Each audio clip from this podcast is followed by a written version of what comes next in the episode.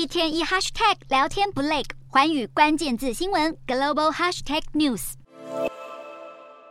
正在飞往美国，预备进行国事访问的南韩总统尹锡悦，二十四日先接受了《华盛顿邮报》专访，指出南韩的安全问题迫在眉睫，因此和日本的合作刻不容缓。对于日本曾在二十世纪初期殖民南韩，尹锡悦更表示，拿百年前发生的事情要求日本下跪道歉，是令人无法接受的。这番言论明显表态，尹锡悦有意促进日韩和解，迈向关系正常化。日韩力求加强双边关系，先前两国元首会面时就承诺将尽快重启中断已久的高层对话管道。而南韩总统办公室近期也呼应尹锡悦的说法，指出改善日韩关系是两国面向未来发展的必经之路。忙于修复对日关系的尹锡悦，预备在二十六日会晤拜登总统。先前尹锡悦受访谈及台海问题，指出台湾议题是全球性议题，而南韩和国际社会都反对以武力改变现状，两岸情势紧张，势必将成为美韩元首会晤的焦点。白宫国安会议发言人科比便指出，美方对于台海议题与尹锡悦的立场一致。科比指出，印太局势紧张，一方面是来自北韩，另一方面也是中国引发的一系列挑衅胁迫行为，特别是在南海和台湾海峡。而拜登总统将清楚表明，反对这些紧张局势转变成任何形式的冲突。